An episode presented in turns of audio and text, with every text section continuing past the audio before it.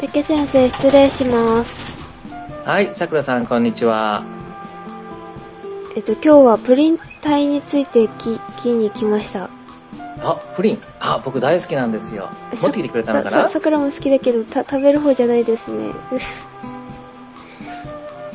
中学生さからのデジタル M 室へようこそ。この番組は医学医療についてデジタルドクターペケ先生とお話しする番組です。お届けするのは、さくらと、ペケット。ジェシカです。こんにちこんにちはは。は、プリン、ジェシカも好きです。さくらも好きかな。プリンとプリン体は同じかって、うん、違うんですよね。滑らかプリンとかってね、いろいろあります。あありますね。男子のプリンですか？なんか、大きめのプリンとかも出てるみたいですしあ、ありね。ますね。うん。ははいい。はい。で、えっ、と、そこらちゃん何を聞きたいって？えっと、プリン本体？あれ？違う違う。えー新聞って面白いの方でね、えーメールをいただきましたけど話を、してましたね。そう、痛風になっちゃうのっていう話ですよね。はい。あれはいってプリン体ってどういうものなんですか？どうし、プリン体があると、うんプリン体を取っちゃうと？尿酸値が上がる？あの、プリン体っていうのは、もともとは、あの、核酸？はい。?DNA とか、はい RNA ですね。はい。あれを分解してできるのがプリン体なんですよ。へー。で、それを、あの、外にね、体の外にもう分解しちゃって捨てるときに、はい。尿酸の形になってから捨てるんです。へー。うんだから、あのー DNA を分解してできるものが尿酸、プリン体、そして尿酸だと思えばいいです。で、尿酸をね、はい。あのーおしっこになって捨てるんだけれども、はいはい。尿酸が高くなりすぎると、はい。体のいた、いろんなところで結晶化するんですよ。結晶か。結晶？うん。はい。あのー塩の結晶ってわかりますよね？ああ、はいはい。うん。あれみたいな形で、えーっと、ちょっと形は違うんだけど、結晶、はいはいこういう濃くなると結晶しちゃうんですね。で、その結晶が実は、はい尿酸の結晶っていうのは針のような格好をしてるんですよ。おー。聞いただけで痛そう。そう。それが関節の中にできるんです。うわそれ嫌。嫌っていうか痛い。痛いんですよ。ああ、そういうことですか。で、痛風って言ったら、風が吹いても痛いってことでしょはいうんうはん聞きますよね、そうやって。で、それがよくできるのが、一番よくできる部署、あのところっていうのが、はい。足の親指の付け根。うわ、またそい。れは、歩けなくなっちゃいそう。で歩けない。そうそうそうそう。で、ところがね、はい。あの、薬とかね、はい。それが溶けると、はい。はい。まるっきり痛くなくなるんですよね。へへぇー、そういう。だって、針じゃないから、針がなくなるわけだから、溶けちゃう。あおー。だから、ケロッとしちゃうんですよ。へーあ、それに効くお薬っていうのはどういうお薬ですか？いや、あの、痛みが出るときっていうのは、はい。もうこれは、痛み止めしかないです。え、あ、そうなんですか。はい。ーでも、予防するのは、その、プリン、尿酸値を抑えるような薬。だから、尿酸を作るのを抑えたりとか、はい。腎臓から捨てるのを、あの、増やしたりするような薬があるのと、あと、ね、水をたくさん飲むっていうのも一つの方法ですよね。あ、そうなんですか。薄くし、うんあ、濃くなると結晶化しますから。うん、薄めるんですね。うんへーあそれでなんとなくこう分かってきました。痛風ってそういうのがあるから痛いっはい。ていうのがね、気持ちがわかる。うん。ね、どうしてそんなもん食べてプリンなんか美味しいものじゃない？プリン。違うよみたいなで、核酸だから、はい。細胞の数で決まってくるんですよ。あ細胞のー数？はうい。ん。じゃあ、ヒント、あの、質問。はい。あのね、じゃあ細胞って言ったら卵って一つの細胞ですよね。はい。そうですね。じゃあ、イクラと明太子。で、どっちらも卵でしょ？はい。うん。これもね、どちらもあんまり食べ過ぎたら痛風になりますよって薬、あの食べ物なんだけど、はい。同じ重さを食べた時に、良くないのはどちらでしょえ、いくら？いや、えっ、と、違うと思う。えーはいそうなのかな？明太子だと思う。う卵いっあジェシぱいだもん。カさんが正解ですね。あ、そうなんだ。なんかあっちの方が味濃いしってそういうイメージ。あー、そっかそっか。ね、さっき言ったように細胞一つに対してどのぐらい入ってるかっていうのが決まってるので、ああ、そっか。一つ一つの粒が大きい方が、ね、少ないんですね。ですねジェシカ当たったからペケ先生がプリンくれるはず。えー、いいな明ぁ。太子送りましょうかね。明太子。そうなんですね。明太子大好きだから毎日のように食べてたんですけど危ないですね。そういうことしてると。それは、それはある意味すごいですよ、それ。朝ごはんの時にさ、出てくる。あー、うんまあなんとなくわかります。うん。そうなんですね。美味しいですね。そう。美味しいのを食べ過ぎる病気ですよね、あれね、本当に。うんね贅沢病っていうね、言い方をされますけどね。ううんん。じゃあ大丈夫かな？かからないかな？え、え、どうかな？うんあ、野菜もたくさん食べてバランスよく食べましょうということですね。そうですね。はい、ありがとうございましたあり。がとうございました。はでは、えーメールのご紹介に行きたいと思います。い。えーたくはい、お願いします。はい、今回たくさん、えー、といただいておりますけれども、まず、では、ジェシカの方から、はい。えー質問ですということで、さくらさん、ジェシカさん、ペケ先生、こんにちは。はい、こんにちは。ワイン好きと申します。はい。ジェシカもワイン好きです。えー前回の放送で寄生虫の話が出て、美食家の、えー北王子魯山人がタニシ由来の、えー寄生虫が原因で亡くなったのを思い出しました。はい。美味しんぼで読んだ記憶があって、これ漫画ですかね、美味しんぼってそうね。ですね。ははいい。えーえーところで、酒飲み、笑って書いてございますけどね。えーの、ジェシカ様、私？は、えー赤ワインを飲んだ時、頭痛がしたことはありますか？えー私の知人から赤ワインを飲むと頭痛がするけど白ワイン、ん？ん？白ワインなん、なんともないのはなぜ？あ、白ワインが何ともないのはなぜ？と。と聞かれて調べてみると、赤ワインに含まれているヒスタミン、白ワインには含まれていないという成分が、えー血管を収縮させる作用があって頭痛を引き起こすことがことがあるということが分かりましたと。うん。ペケ先生、このように食べ物によって引き起こされる症状でありがちなものをご存知であれば教えていただけないでしょうか？よろしくお願いします。ということで、ワイン好きさんです。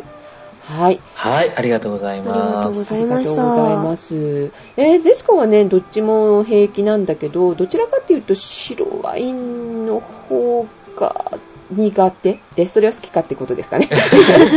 え、他にもこういう食べ物とか飲み物とかあるんでしょうか？うん。あのーど、どうですかね。あのー、普通の、今まで普通に食べてるものっていうのは、もう長年ね、はい食べてきてるので、はい。それほど、あのー悪いものっていうものはないと思ってもらっていいかもしれないですねうん。だから、ワインに関してのヒスタミンでっていうって言い方もしますけど、はい。本当に、あの、人によりますよね。食べて必ず出るっていうものではないですよね。だから、影響があるかなっていう程度かもしれないです。あーそうなんですね。うん。えただ、はいうん。あの、ものによってはやっぱり、まあ、食中毒とまでは言わなくても、まあ、はい食中毒に近いものがあるんですけども、ええもあったりもしますね。まあね、アルコールって毒といえば毒なんですよね、人間にとって。うん そうですねうね。ん。じゃあ、こう、人に会うとか会わないっていうのも含めて、そういう症状が現れる方、現れない方いらっしゃると思っていいでしょうか？うんそうですね。ワインに関してはそのぐらいの、あの、扱いでいいんじゃないかなと思いますね。はうんあえーただ、ヒスタミンっていうのはね、はいあの時々食中毒を起こすことはあるんですよ。あーへーへー他にもあるのかな？じゃあ、ワイン、赤ワイン以外にも。うん。あのね、これ、あの、ヒスタミンを作る、あの、菌はい。があるんですね。うんで、それを、あのね、青魚に当たって出てくることってありません？あの、ジンマシンが出るっていうの。聞いたことないですねありますね。サバとか、ああいうものをね、サンマとかで。あれはね、ヒスタミン中毒なんですよ。そうなんですか。はい。へー。青魚に、えーモルガネラ菌っていうね、その、菌がいて、で、それがヒスタミンを作っちゃうことがあるんですね。へー。で、それを、だからちょっと傷んだものを食べてはい。当たるというのが、あの、ヒスタミン中毒。あー、なるほどね。傷んだものを食べると割とこういうことが起きるってことですね。じゃあ菌が。青魚の場合ですね。ああ、そうなんですね。えー、ジェスカは、あの、ちょっとぐらい傷んだの食べても大丈夫なので、なかなか当たらないかな。いや、ただこのヒスタミン中毒に関しては、そのね、菌のが強い弱いではなくて、そのものができちゃってるので、はい、うん、気をつけた方がいいかもしれない。あ、そうなんですね。過信しちゃダメだね、うん、自分のこと。はい、わかりました。はい、という感じですかね。ねあとはまあね、あの、いろんな食べ物の組み合わせでね、いろんなものがあったりするので、はい。薬が効きがいいものとか悪いものとかってね、またありますよね。うん、まあ、一番有名なのでは、あの、鉄剤。貧血のね、鉄の薬とお茶を飲むと、それがね、ちょっと吸収が悪くなったり。ああ、そうなんですかね。それと、多いの、よく言われるのは、あとは、グレープフルーツ。はい。はい。うん。これはね、血圧の薬と食べるとね、効きが悪くなるので気をつけましょう。あ、そうなんですね。はい。あ、びっくり。グレープフルーツですか？はい。グレープだからグレープ、あの、高血圧の人で薬飲む人にはね、よくグレープフルーツは食べるのに気をつけてくださいね、とか、ね、言ったりすることもえー、そうなんですか。えっと、二日酔い時には、二日酔いの時には、グレープフルーツジュースがとても私には効いたんですけど、えー、でも高血圧の薬を飲む時には、抑えるってことですね。抑える薬を飲む時には、ねはい、えー、飲んだ、えー、飲んだり薬がね、強くなっちゃうんですね、効き方がね。あ、あ吸収が良くなるんですか？吸収がなくなるというよりも、はい、あの、効果が、あの、ちょっと増強するように働いてしまう。ああ、そうなんですね。はい、じゃあ、お薬はやっぱりあの、水で飲みましょうって書いてありますけれども、そういうことがあるからって思ったらいいですね。お茶とかで飲まないでねってね。ただね、あの、そんなに神経質になることはないんですよ。なんかね、お茶、水じゃないと絶対ダメとかっていうことってよく言いますけど、はい、それは結構何でも大丈夫です。あ、そうですか。うん。だって、大抵は食後に飲むようにしてますでしょ。はい、はい。はい。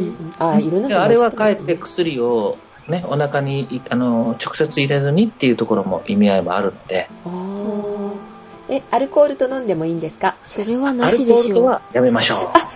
何でもって言ったのに先生みたいな。何でもって言ってもさすがにそれは。あの、アルコールの場合もはね、やっぱり吸収が少し変わってくるのと、はい、あと溶け方が変わる可能性があるんですよね。ああ、そっか。アルコールっていうのは、ちょっと非常に物を溶かしやすい性質っていうのがあるので、はい、なので、はい、ちょっとあの溶け具合が変わってくる可能性があるので、それはやっぱりちょっと気をつけた方がいいですね。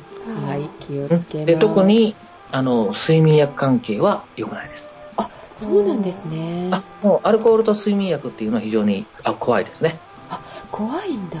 そうなんだ。はい。はいじゃあ、ゼシカは気をつけます。先生、先生も気をつけてくださいね。違うか。さくらちゃんは、えー、大きくなったら気をつけてね。あはい。今から気をつけてって言われなくてよかった。はい。はい、はい。ありがとうございました。ありがとうございました。はい。では、2通目、さくらちゃん、よろしくお願いします。はい。えーと、ペキ先生、ジェシカさん、えーと、そしてさくらさん、はじめまして、テンと言いますと。はい、はじめまして。はじめまして。はじめまして。ポッドキャストにて何回も繰り返し聞いております。えっ、ー、と、先生のわかりやすい説明は何度聞いても面白く、内容もさることながら、話の仕方も大変勉強になりますと。これからもよろしくお願いします。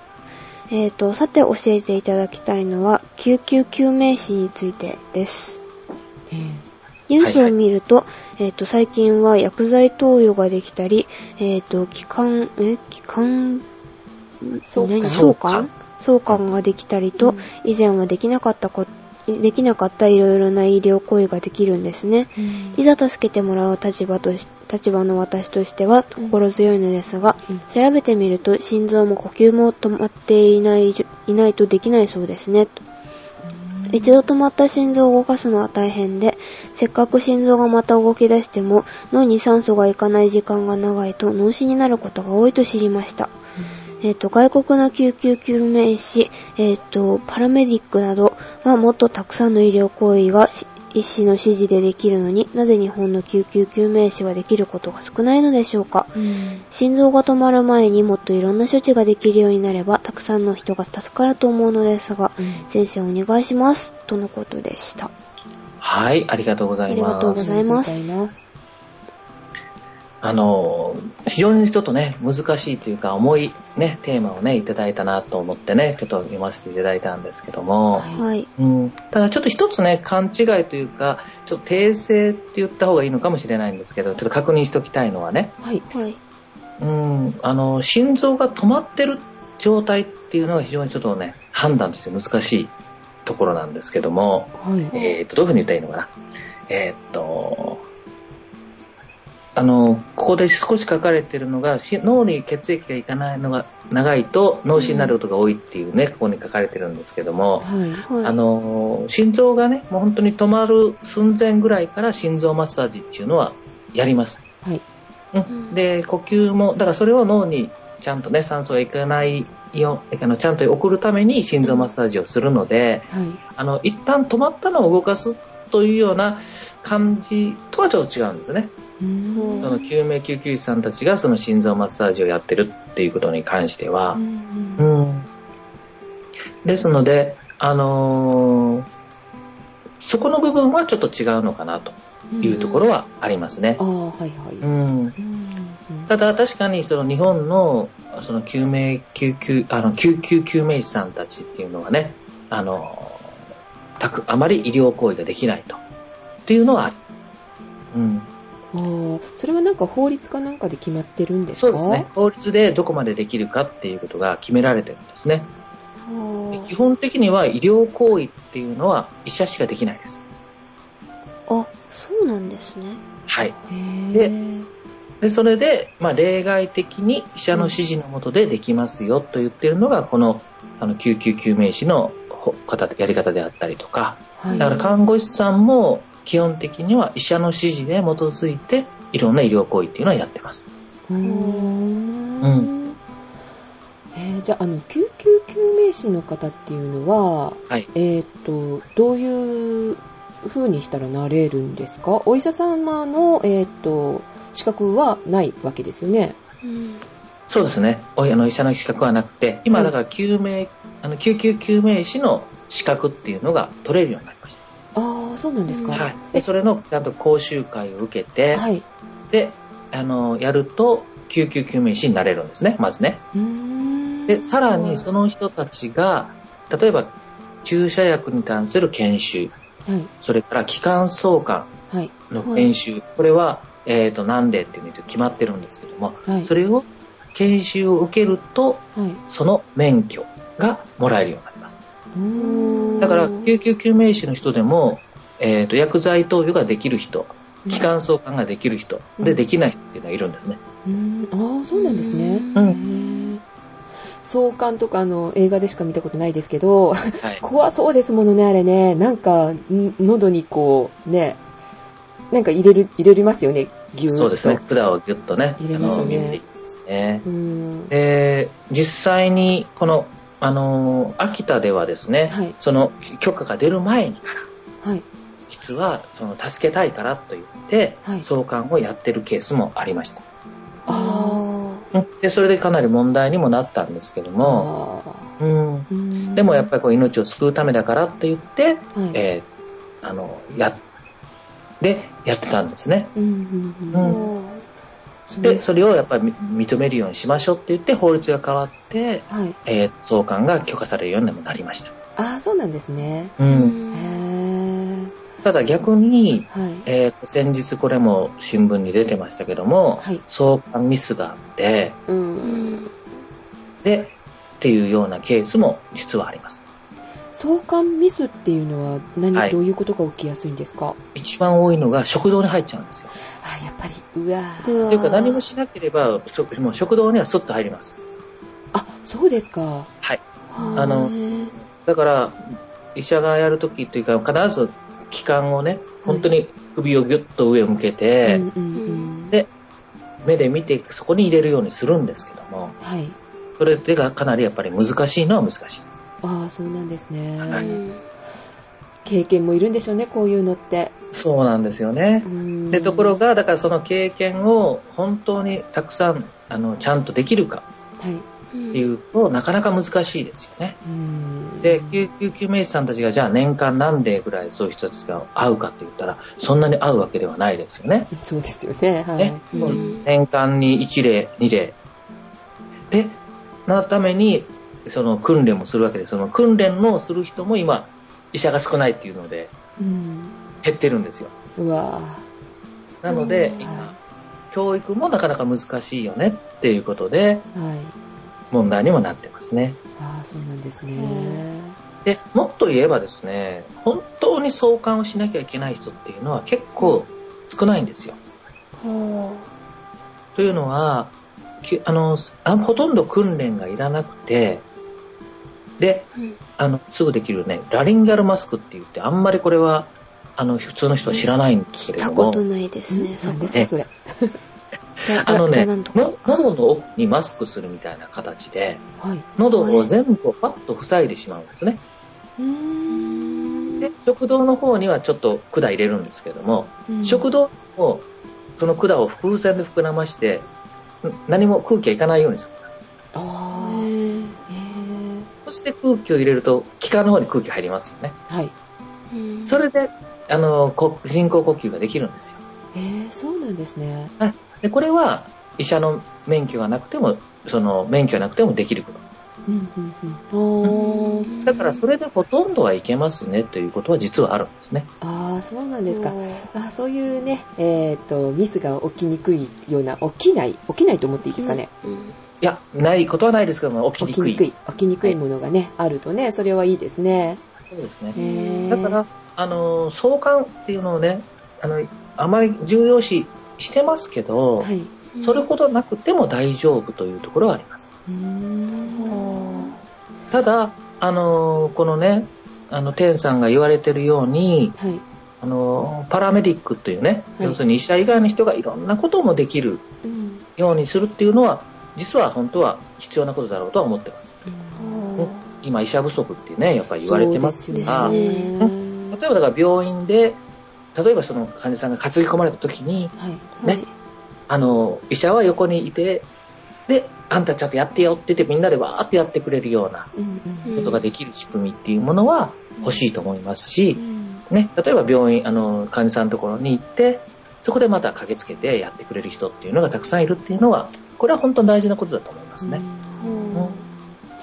外国だと、あの、医療従事されてないその救急救命士の方がそういう行為もできるそうですね。いうことになってみたいですけど、はい、えっと、その違いってなぜなんですかね、日本はさせてもらえない。それだけ教育されてます。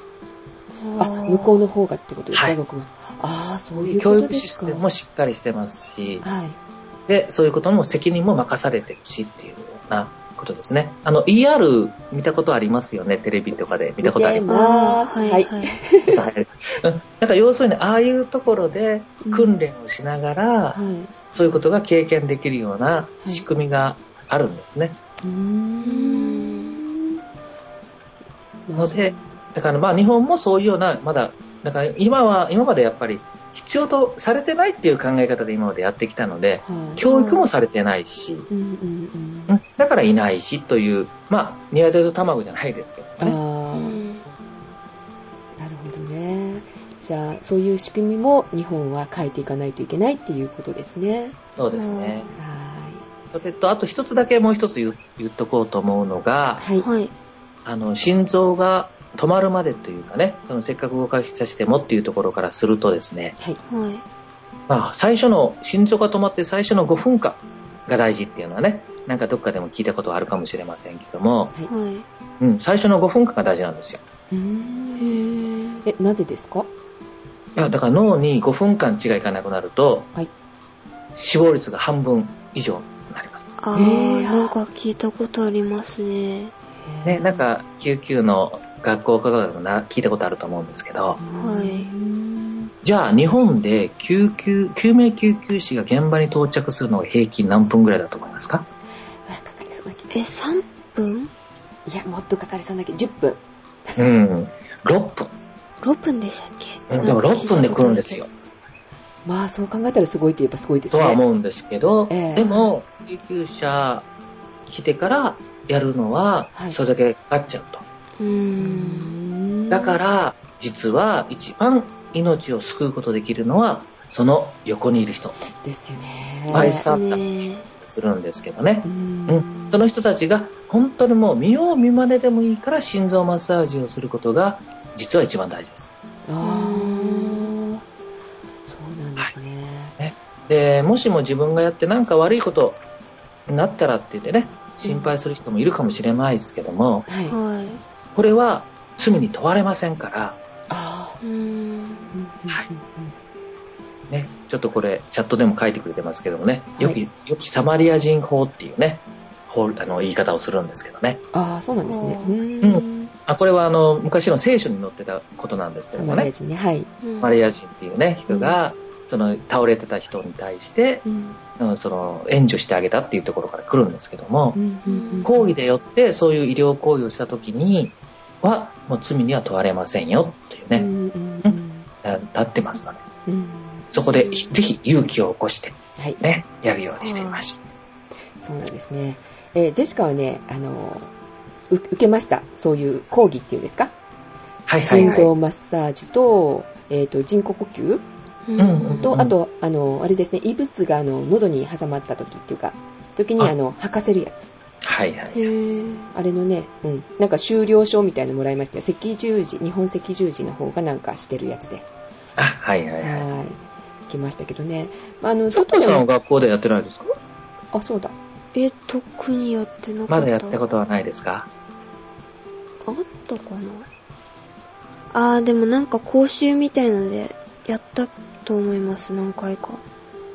なるほど。うん。やっぱりあれちょっと経験するとこうね、いざっていう時にやってみ、やってみようっていうね、はできますよね。うん、そうですね。見ま見まねっていうかあの、テレビだけで見たのじゃね、なかなかできませんからね、ビデオとかじゃね。はい、ああ、なるほど。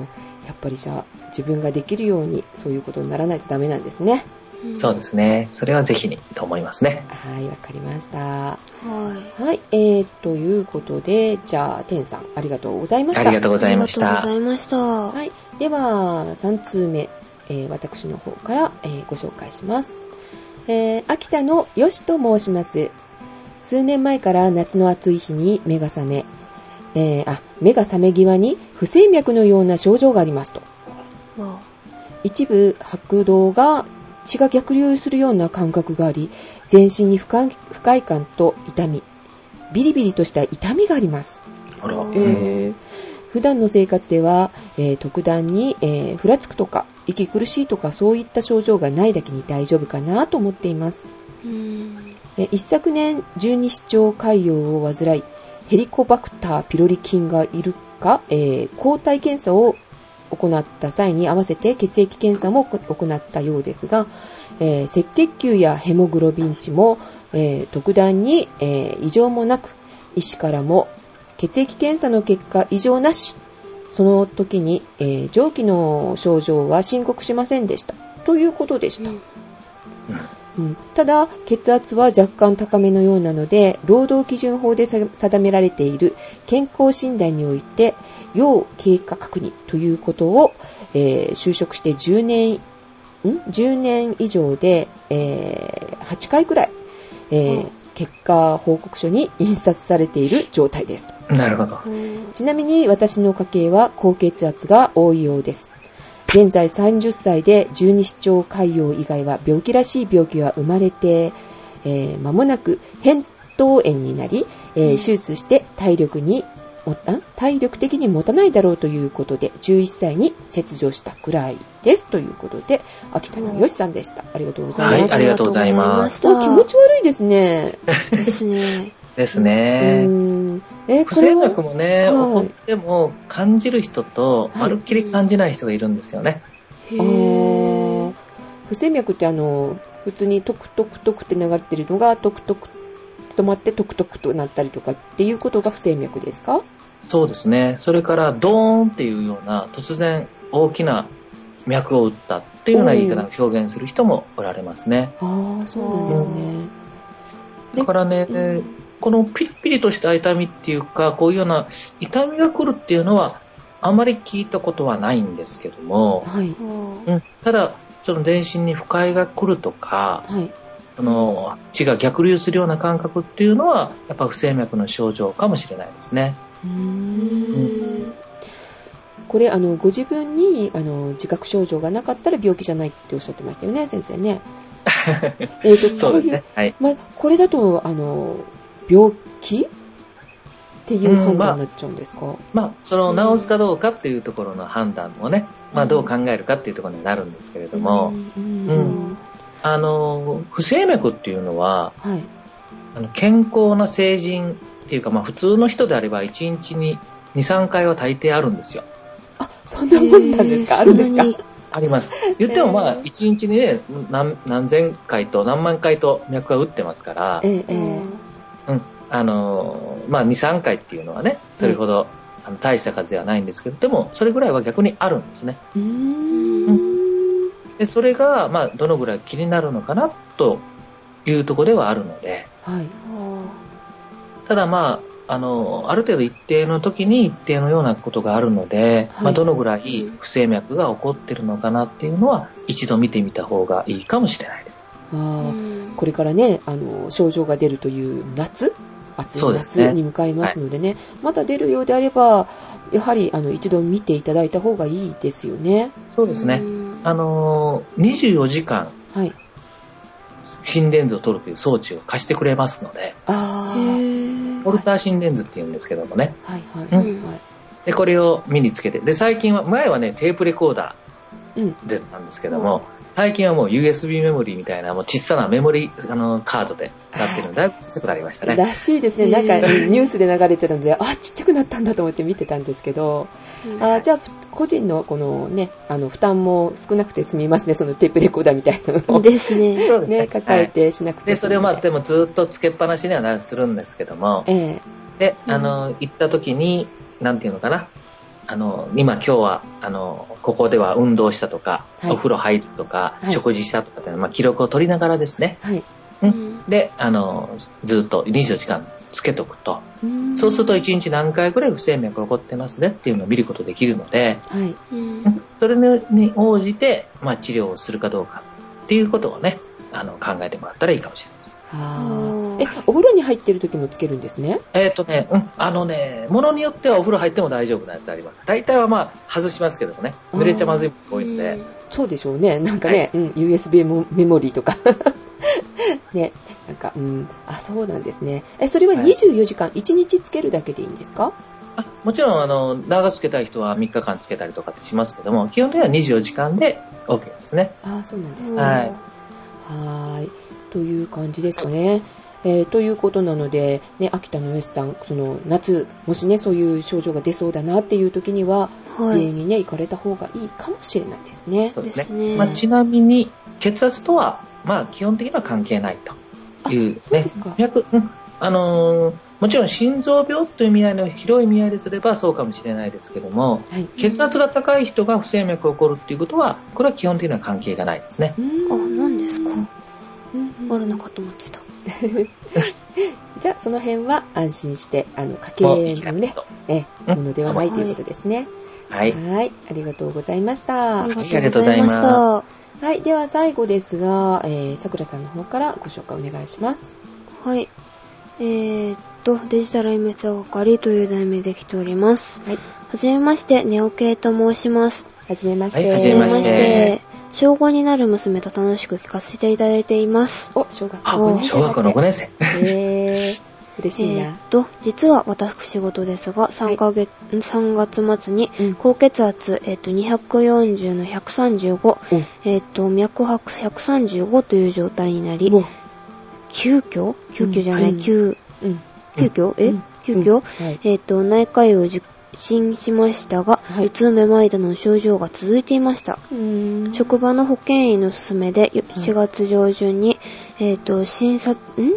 診療？診療、診療内科を受診し、うん、睡眠障害との診断を受け、その後、えっ、ー、と、うつも発症していますと。あらららら現在治療を受けているのですが、うつについての一般的な知識や注意事項を教えていただけないでしょうか？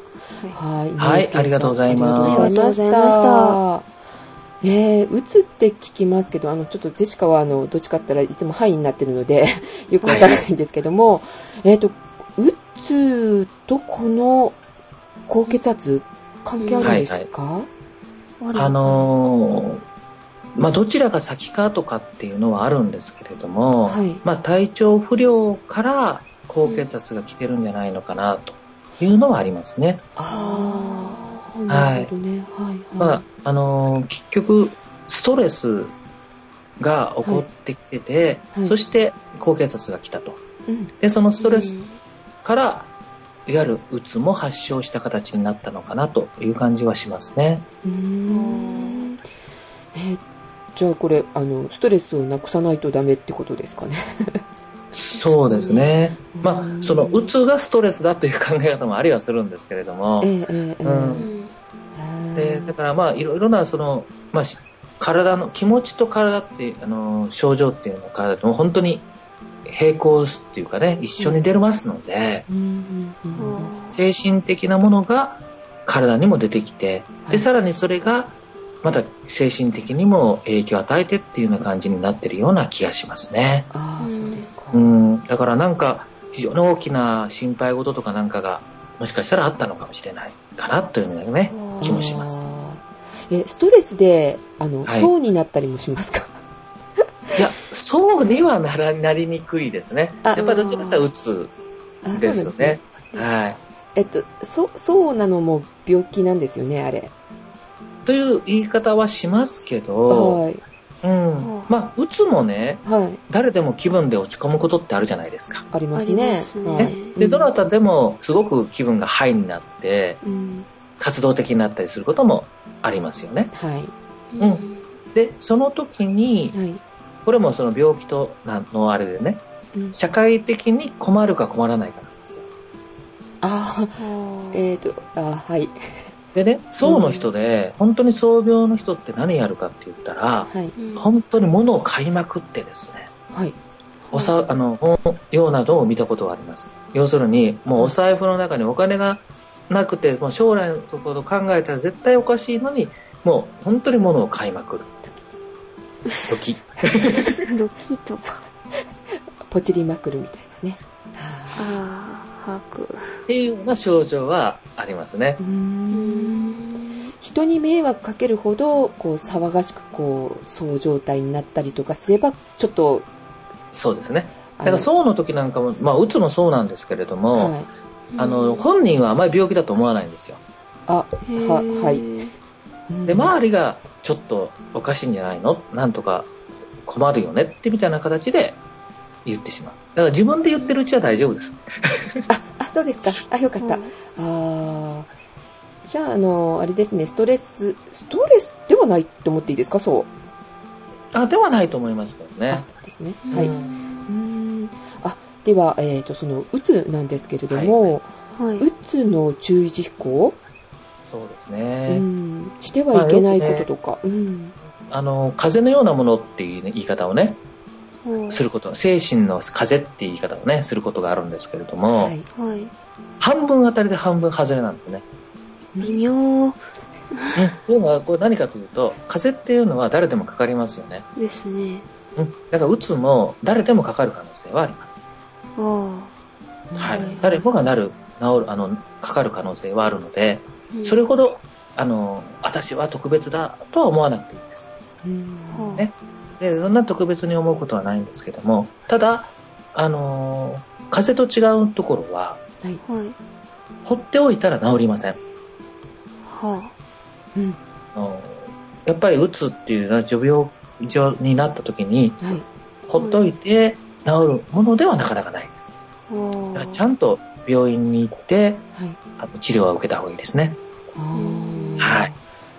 じゃあ。っていうのがまず一つのアドバイスですね。はい。うん。だから今回ね、ネオ K さんも、ちゃんと病院行かれて、うん、えー、と診断も受けられてるし、うん、ので、そのあたりは、あの、先生を信頼して、ね、あの、治療されたらいいと思います。えー、もう一つは焦らないことですね。治さないといけないとかね。うん。焦ると一番良くないです。あ、それがまたストレスになっちゃうってことですよね。そうです、そうです。うん、はい。絶対治りますから。あ、そうです、ね。はい。あの、時間はかかりますけれども、治ります。ね。はい。なので、あの、ゆっくりと、ね、休むぐらいのつもりで、だから風邪をひいた時には、あの、ね、体休めるじゃないですか。はい。打つ時も、精神を休めてあげてください。うんね、そこで頑張ってらダメです。よく、その頑張っちゃい、頑張れっていう言葉を言っちゃいけないとかね。聞きます。聞きますでしょ、うん、まさにそういうことで、で、本人もやっぱり、あのね、頑張ろうと思わなくていいんです。ね。休みましょう。ね、体の調子が悪い時は。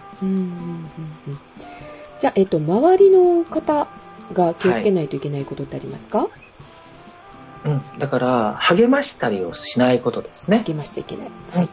で、でも、私は隣のサポートしてあげれますよって言って、ま、横にいてあげること。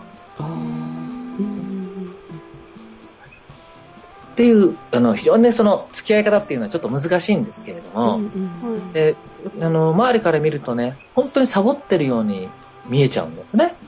ああ、そうですね。で、あのでできないですから。うん、で、そこで、あんただったらできるわよ、そのぐらい、みたいな形でね、頑張んなさいよ、とかってつい言っちゃう、言いたくなるんですね。でも、それは、できないのがうつ病なので、はい。うん、それをもう休んでていいよってね、うん、受け入れてあげる。ただ、ね、そこから頼ったりするときには横でちゃんとサポートしてあげれるようにしておくということですね。わ、かりました。はい。はい。まあね、あの、小学校5年生の娘さんがいらっしゃるということでね、うん、えっ、ー、と、早くね、治らなきゃっていう気持ちがね、出てきちゃうかもしれませんけれども、ゆっくり、ね、はい。気長に、うん。はい。デジタルニュースをゆっくり聞いて。ジェシカさんの癒しの声と。ああれ？桜の癒し系の声と。どこが？うん、ゆったり気持ちを持つってことが大事ってことですね。そうですね。はい。はい、わかりました。えー、いかがだったでしょうかね、OK さん。えー、ゆっくり、あの、必ず治るということですのでね。はい。はい。ゆっくり治療に専念してください。はい。はい。ということですね。はい。はい、以上でしょうか。はい。はい。ありがとうございました。ありがとうございました。はい、ありがとうございました。はい。では、えー、っと、あれ？えー、っと、病院で聞きづらいことや、えー、っと、医学医療について質問があればメールください。また、リスナーさんが直接ペケ先生とお話しされた方がいいと判断した場合は、リスナーさんにも番組参加してもらいたいと思いますので、どしどし、えっ、ー、と、質問メールください。はい。それと、さくら、それと、さくらから皆さんに質問、あ、じゃなかった。皆さんに約束していただきたいことがあります。この番組内容はあくまでも参考までに留めておいてください。特に病病気については個人差などもありますので、必ず直接病院行って、えっ、ー、と、お医者さんに見てもらいましょう。はい。はい。えっ、ー、と、以上ですね。以上ですね。はい。はい。ありがとうございました。ありがとうございました。ありがとうございました。はい。では、お届けいたしましたのは、さくらと、ペケと、ジェシカでございました。ではまた次回。次回。はい。さようなら。ありがとうございました。